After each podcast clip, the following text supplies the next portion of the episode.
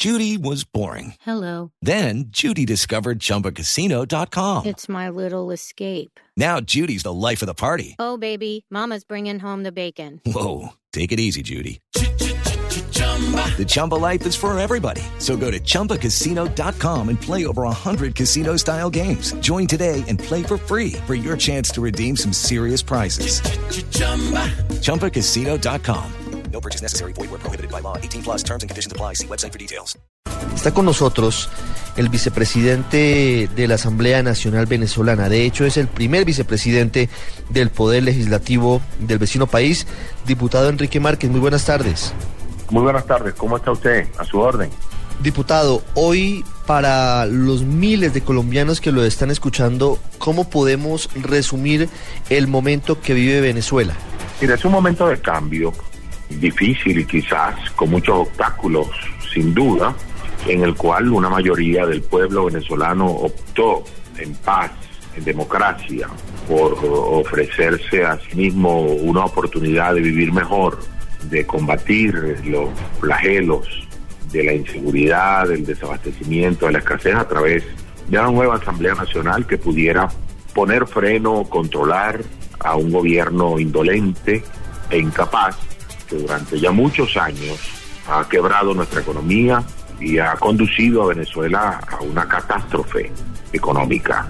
De tal manera pues que soplan vientos de cambio con dificultades, pero no tenemos ninguna duda que en el ejercicio de nuestras atribuciones parlamentarias, legislativas, vamos a nosotros a tener éxito y a profundizar lentamente quizás, pero con paso firme y muy seguro, vamos a profundizar el proceso de cambio que ya iniciamos. Ese proceso de cambio que, como he dicho, es necesario para mejorar la calidad de vida de todos los venezolanos. Diputado Márquez, desde afuera, muchos sectores y analistas y simples espectadores se preguntan si el camino que ha tomado la oposición, la Mesa de Unidad Democrática, es el adecuado si realmente eh, la forma en la que se ha, adoptado una actitud que eventualmente puede ser eh, de confrontación con el oficialismo que ya no es mayoría en la Asamblea es el camino adecuado. Y se lo pregunto, entre otras cosas, por el episodio que parece ya superado, pero que desvía un poco la atención de los verdaderos problemas de los venezolanos, del retiro de los cuadros de Simón Bolívar y de Hugo Chávez de la Asamblea. Mira, nosotros no hemos optado por la confrontación.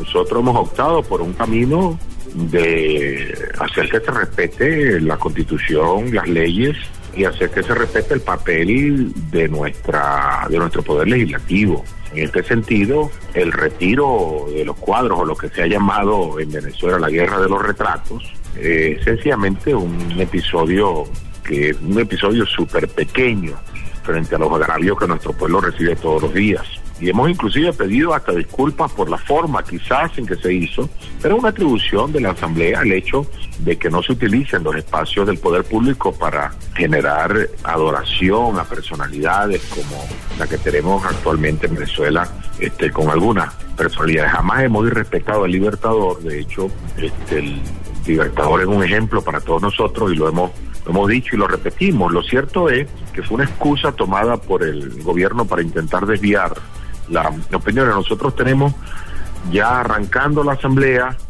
una agenda legislativa muy agresiva que no es precisamente de confrontación, sino una agenda legislativa agresiva para intentar paliar la crisis que hay en nuestro país. De tal manera que no, no tenemos intención de, de vendetta, de revancha o de, o de pelea estéril. De tal manera que muy lejos de la confrontación, la oposición venezolana lo que quiere es tranquilidad para desarrollar la función legislativa y ofrecerle resultados al pueblo venezolano. Diputado Enrique Márquez, le pregunto por Colombia y por los colombianos. ¿Qué se va a impulsar desde la Asamblea Nacional, ahora con mayoría opositora, para buscar la reapertura de la frontera con Colombia, que lleva por lo menos ya cinco meses cerrada, generando muchos problemas a uno y al otro lado? Es decir, no solamente en Cúcuta, sino también en San Cristóbal y en los otros lugares y también de qué manera se ve desde la nueva Asamblea Nacional Venezolana a los colombianos, porque en algún momento cuando escaló el conflicto diplomático con el gobierno de Nicolás Maduro, también hubo unos señalamientos muy serios sobre vínculos con paramilitarismo y con delincuencia de muchos compatriotas. ¿Cómo se ve a Colombia en el eh, panorama de la Asamblea Nacional? Mira, una de las primeras decisiones que tomamos fue relativa a la frontera.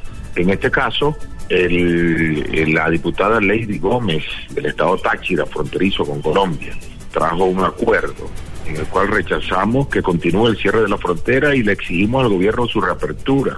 Inclusive nombramos una comisión especial para estudiar todos los efectos del cierre de la frontera para las comunidades, para la gente que vive en esa franja tan, de frontera tan viva como es la del estado Táchira o la del estado Zulia, longitud fronteriza más importante con Colombia. Allí nosotros, por supuesto que afirmamos y haremos todo lo necesario por la reapertura de frontera para permitir el comercio binacional que es tan importante entre nuestros dos países, porque consideramos que los colombianos y los venezolanos son realmente, están eh, hermanados en una comunidad que es indisoluble. Las acciones del gobierno de Nicolás Maduro en los últimos meses lo que han hecho es contribuir a nuestra separación. Nosotros al contrario, desde la Asamblea Nacional venezolana en manos de la Unidad Democrática, vamos a buscar, vamos a contribuir para que esos lazos de hermandad se fortalezcan.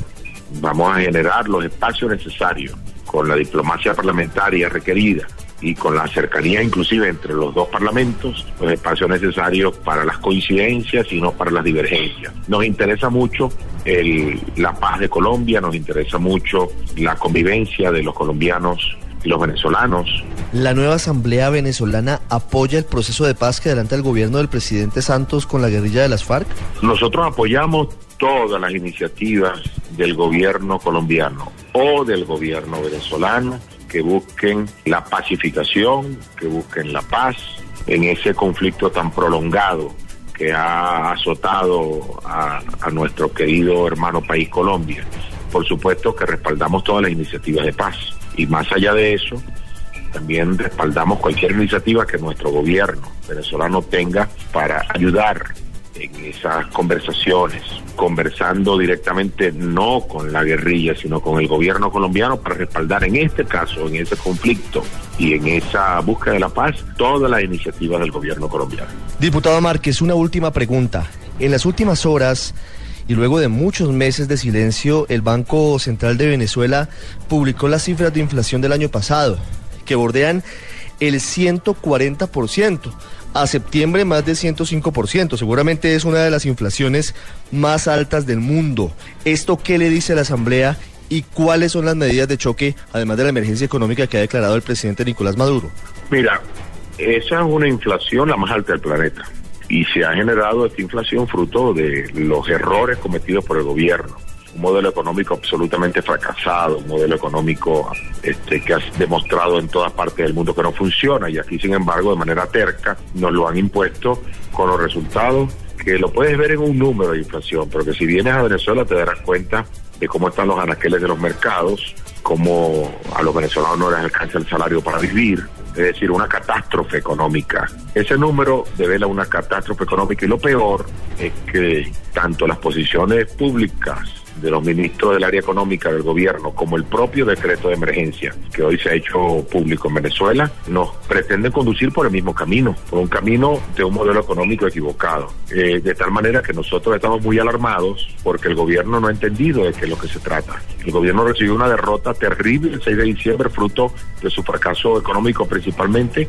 y al día de hoy no ha comprendido, no ha comprendido realmente de qué, de qué es lo que se trata. Y mm, estamos muy alarmados porque quien paga todo esto es el pueblo y nosotros por supuesto que nos enmarcaremos de todo esto y, iniciaremos lo necesario para que el pueblo sepa que por el camino que el gobierno plantea, lo que viene es más hambre, lo que viene es más desabastecimiento, más inflación y más problemas para los venezolanos. Diputado Márquez, estoy leyendo la Gaceta Oficial Venezolana en este momento y quiero su opinión muy concreta frente a dos puntos que me llaman mucho la atención. Los leo rápidamente para los oyentes. Los ministerios con competencia económica y de finanzas podrán efectuar las coordinaciones necesarias con el Banco Central de Venezuela a fin de establecer límites máximos de ingreso y egreso de la moneda venezolana, así como restricciones a determinadas operaciones y transacciones comerciales. Esto suena a corralito financiero. ¿Cuál es su opinión? No, suena a la suspensión de las garantías económicas en Venezuela. Una suspensión clara, de, inclusive si lees algunos otros elementos del decreto, te darás cuenta que el decreto permite al gobierno expropiar o utilizar los medios privados de producción como quiera durante el decreto de emergencia. De manera que es un decreto muy arriesgado, un decreto muy complicado, más para dárselo a un gobierno que ha demostrado que lo que hace es acabar con la economía. Sí, diputado, hacemos referencia a una parte del decreto que dice adoptar todas las medidas necesarias para asegurar el acceso oportuno a la población a alimentos, medicinas y demás bienes de primera necesidad, así como todos los servicios necesarios para el disfrute pleno de sus derechos. El Ejecutivo Nacional podrá requerir de las personas naturales o jurídicas, propietarias o poseedoras los medios de transporte, canales de distribución, centros de acopio, beneficiadores, mataderos, todo para garantizar el abastecimiento a los venezolanos. Es un golpe que podría ser muy duro a, a la empresa privada que aún produce en Venezuela. No, sin duda alguna, por eso es que te digo, ese es un decreto que lo que apunta es hacia la repetición de los errores. En Venezuela se ha expropiado, nacionalizado, confiscado más de la mitad de las empresas. Lo que tenemos es la repetición de los errores. Eso es un decreto muy difícil de, de respaldar para hacer todo esto.